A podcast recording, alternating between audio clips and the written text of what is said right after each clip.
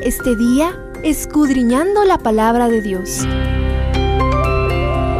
Acompáñanos en el capítulo de hoy. Estudiando la Biblia un día más. Isaías 54 nos sumerge en la misericordia divina en favor de su amada Jerusalén a través de una profecía que trasciende hasta la proclamación del Evangelio a toda nación, tribu, lengua y pueblo, y hasta el establecimiento de la Nueva Jerusalén en la Tierra Nueva. Examinemos algunos detalles. Primero, la condición de Jerusalén. No podemos olvidar la triste condición de Jerusalén en días de Isaías y la terrible invasión babilónica que este profeta anunciaba. Siempre bajo la figura de una mujer, es conmovedor examinar los adjetivos que la describen en este capítulo. Estéril y desamparada en el versículo 1, abandonada, triste y repudiada en el 6, pobrecita, fatigada y sin consuelo en el 11 no existía persona más vulnerable en la sociedad que una mujer viuda y sin hijos. Así se describe la condición de Jerusalén como resultado de su apostasía.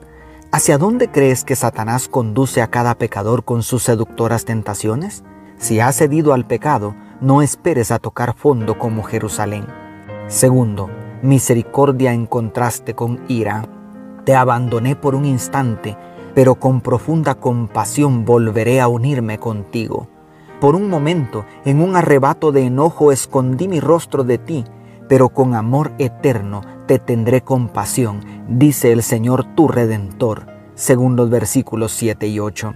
Después de todo lo que hemos estudiado en Isaías, no sorprende que Yahvé se molestara con su pueblo. Sin embargo, no deja de sorprender que su ira dura un instante, un breve momento, mientras que su misericordia es eterna. Mientras que la ira de Jehová cabe en una copa que tendrán que beber todos los que rechacen su amor y salvación, su misericordia es un océano tan grande que no bastará la eternidad para conocerla plenamente. Tercero, las preciosas promesas. Son tantas que las agruparemos en cinco. Prosperidad, porque a derecha y a izquierda te extenderás, tu descendencia desalojará naciones y poblará ciudades desoladas, según el verso 3. Perdón, no temas, porque no serás avergonzada, no te turbes, porque no serás humillada, olvidarás la vergüenza de tu juventud y no recordarás más el oprobio de tu viudez, según el 4. Gloria futura, te afirmaré con turquesas y te cimentaré con zafiros, con rubíes construiré tus almenas, con joyas brillantes tus puertas y con piedras preciosas todos tus muros, según los versículos 11 y 12. Conocimiento y paz de Jehová. El Señor mismo instruirá a todos tus hijos y grande será su bienestar, según el 13. Y seguridad y protección del enemigo. No prevalecerá ninguna arma que se forje contra ti. Toda lengua que te acuse será refutada Mejor si lee los últimos tres versículos. Y por si eso fuera poco, los versos 9 y 10 nos aseguran que así como Dios juró a Noé que nunca habría otro diluvio, así nunca se apartará su misericordia de nosotros.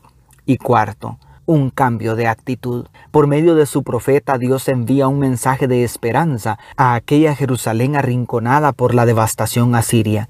Los animadores verbos imperativos de los primeros cuatro versículos procuran un cambio de actitud. Los judíos debían levantar la mirada y erguir el pecho para afrontar sus desafíos con una actitud positiva. El versículo 2 resume el anhelo de Dios. Ensancha el espacio de tu carpa y despliega las cortinas de tu morada. No te limites, alarga tus cuerdas y refuerza tus estacas.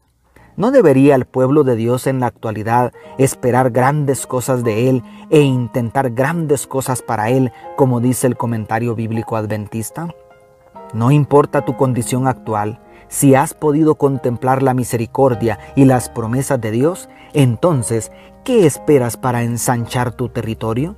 ¿Por qué conformarte con tan poco si están a tu disposición los recursos infinitos de la omnipotencia?